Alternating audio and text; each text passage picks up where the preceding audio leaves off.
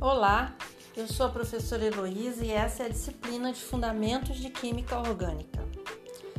No século XVIII, o pesquisador Carl Scheele conseguiu isolar o ácido tartárico da uva, o ácido cítrico do limão, o ácido lático do leite, a glicerina da gordura e a ureia da urina.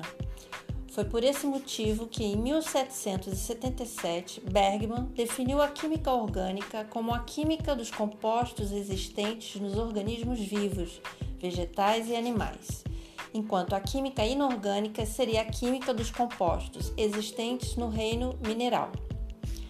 Nessa mesma época, Lavoisier conseguiu analisar vários compostos orgânicos e constatou que todos continham o elemento químico carbono. Em 1807, Berzelius lançou a ideia de que somente os seres vivos possuiriam uma força vital capaz de produzir os compostos orgânicos.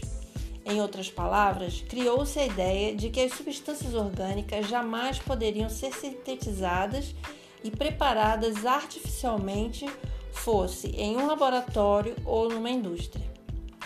Agora, acesse nossa plataforma de estudos Lá você encontrará mais detalhes sobre o tema, assim como atividades sobre esse podcast. Bons estudos!